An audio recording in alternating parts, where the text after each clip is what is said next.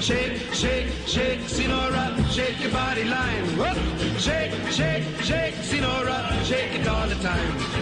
Work, work, work, Sinora. Y con esta musicalización que le da don Gonzalo Lázaro y Diana, pues tenemos una sentencia con la que la juez tercera del circuito especializado de Bogotá absuelve a quienes hace nueve años fueron acusados por ser los cerebros del desfalco a la salud por medio de los recobros a las EPS.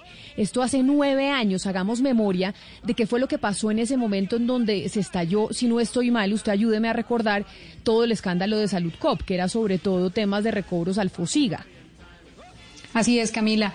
Hablamos de algo que ocurrió hace nueve años y que se suponía era el peor escándalo de la salud después del mencionado caso de Salud COP. El propio presidente Juan Manuel Santos, en compañía de la Contralora General de esa época, que era Sandra Morelli, eh, de la fiscal Vivian Morales y de la ministra de entonces, que era Beatriz Londoño, anunciaron y celebraron la captura afirmando que esa era la punta del iceberg de la corrupción en la salud, Camila. Y el pasado 17 de noviembre, este juzgado tercero penal del circuito absolvió en sentencia de 50 páginas a Claudia Patricia Rojas Puerta, a Edgar Isaías Medina Millán y a Luis Andrés Ruiz Martínez.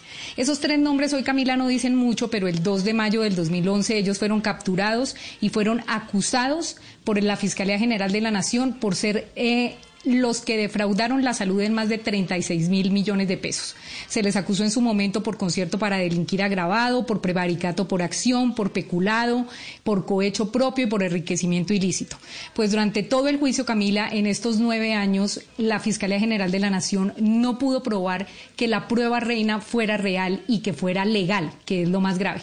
La prueba reina en ese momento era eh, el informe pasado por un investigador de la Dijín que aseguraba que una fuente anónima lo había citado en un café internet, había abierto un correo electrónico que se suponía era de una funcionaria del Ministerio de Protección y había mostrado cómo en esos correos se había fragado, fraguado todo un entramado para que el ministerio con unos particulares se quedaran con entre el 4 y el 6% de los recobros en ese momento a la CPS. Eh, en ese momento esa fue noticia nacional, eso llenó todos los periódicos porque el presidente Juan Manuel Santos hizo una rueda de prensa en compañía de sus funcionarias diciendo que está en un entramado de corrupción de los más grandes en el tema de la salud. Y pues como le digo, Camila, durante el juicio y durante estos nueve años la Fiscalía no pudo comprobar su hipótesis y lo que hace la jueza en este fallo es no solo declarar inocentes a estas tres personas en primera instancia, cabe anotar acá, sino que además le compulsa eh, copias eh, para seguir la investigación, Camila, hacia el investigador que hizo esta denuncia hace nueve años. Entonces, lo que dice la, la, la juez es que definitivamente sí se tiene que abrir una investigación contra Edwin González Nieves por haber presuntamente podido incurrir en conductas penales cuando hizo que el Estado abriera esta investigación que lleva nueve años, basada en una única prueba obtenida no solo de manera ilegal, sino una prueba que no pudo ser revisada durante el juicio porque esa cuenta de correos en la que se suponía se había hecho todo este entramado y se habían hecho todos estos recobros, jamás abrió en el sistema y no se pudo hacer una prueba de peritaje eh, de manera forense durante el, durante el juicio, Camila. Entonces, eh, así las cosas, hay que esperar la segunda instancia, pero por ahora estas tres personas que habían sido acusadas de ser los cerebros del desfalco más grande en salud en el país, pues eh, quedan libres. Ellos estuvieron tres años y cuatro meses presos. ¿Esto era fiscalía de quién? ¿De Vivian Morales o quién estaba al frente de la fiscalía en ese momento? Sí, Camila, esto era Fiscalía de Vivian Morales y aquí es cuando surgen dos hipótesis. Una eh, la que va dirigida y en la que se inclinan eh, de pronto quienes hoy son absueltos, y es que eh, de pronto se quería hacer como una especie de falso positivo en el gobierno Santos para acusar a al ministerio de Diego Palacios, porque acuérdense que el ministro en ese momento era Diego Palacios para el momento de estos hechos, porque estos hechos habrían ocurrido entre el 2006 y el 2011, cuando defraudaron supuestamente la salud con estos recobros. Y lo que hicieron fue como, como hacer caer a la justicia en un error y era pensar que la plata de los recobros a las EPS, de las EPS, eran plata pública, cuando esa plata de los recobros es dinero privado que le pertenece a las EPS. Entonces, eh, el otro error que, dice la sentencia es que no se entiende cómo se vincula como víctima al FOSIGA, si el FOSIGA, el consorcio FOSIGA fue el que dio los pagos, autorizó los pagos, le pagó a las EPS y ahora en este juicio se declaró como víctima. Eh, eh, el consorcio Fidufosiga en este momento pierde el caso. Eh, pero, pero como le digo, Camila, esto se va a segunda instancia. Entonces hay que esperar también la segunda instancia. Pero hasta el momento, en nueve años, no hay ni una sola prueba por parte de la Fiscalía que diga que esos correos y esos recobros fueron hechos por estas tres personas. Tengo una última, Tengo una última pregunta y es, ¿las tesis que hay son cuáles para que esto hubiera sucedido? ¿O simplemente que la Fiscalía se equivocó? ¿O porque...? Las tesis que... Sí, Camila, las tesis que hay es que esto pudo haber sido un falso positivo para mostrar resultados frente a la corrupción de la salud eh, eh, y la Fiscalía incurrió en cientos de, errores como esto de decir que los recobros eran plata pública cuando no lo era. Entonces, se habla de un falso positivo para hacer quedar mal al ministro de, de Álvaro Uribe Vélez, que era Diego Palacio. Esa es una hipótesis.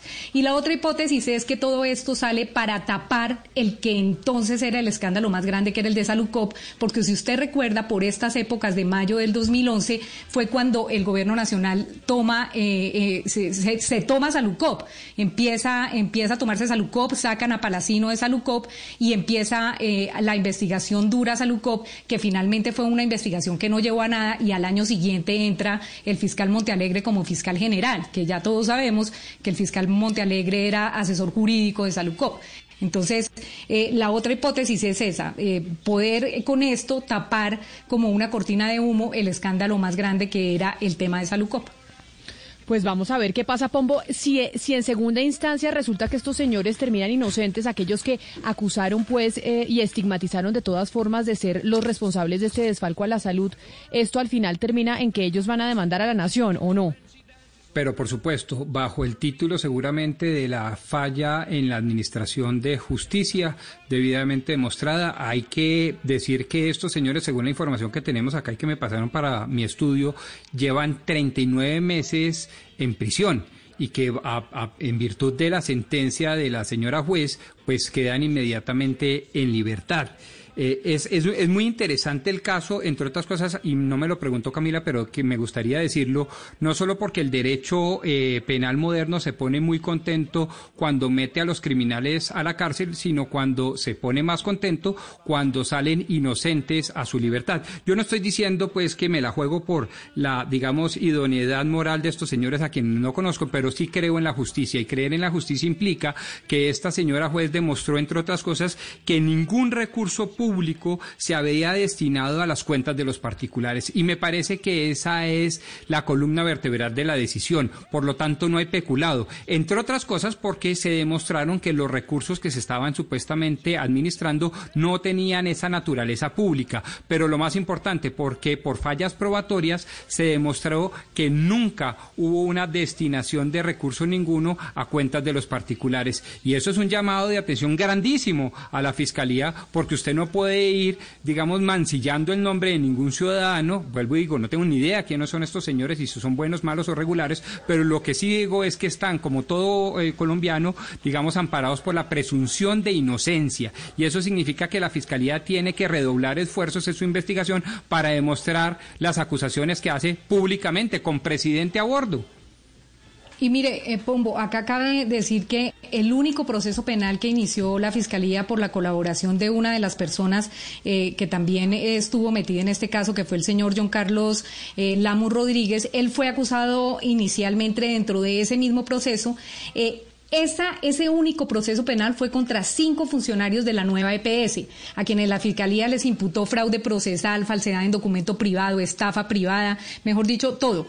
Pero en el año 2019, la misma Fiscalía General pidió la preclusión de esos delitos. Entonces, y ahora se viene este fallo en el que dicen que estas tres personas que quedaban en el proceso también son inocentes. Entonces, eh, ahí suma y divida usted el error garrafal que pudo haber cometido la Fiscalía en su momento al capturar a estas tres personas una semana, porque fue en tiempo récord que esta, que esta fiscalía de Vivian Morales capturó a estas personas y las dio a conocer como los cerebros del desfalco más grande en la salud del país. Entonces, ahí sí caben, quedan muchos interrogantes y pues cabe esperar la, segunda instancia, que es la que nos va a decir si definitivamente sí o no erró la fiscalía. Y lo que usted dice, Camila, las demandas que se pueden venir en después de esta segunda instancia sí van a ser multimillonarias a pagar la nación precisamente por estos errores, estas equivocaciones de la Fiscalía. Vamos a ver qué pasa en segunda instancia.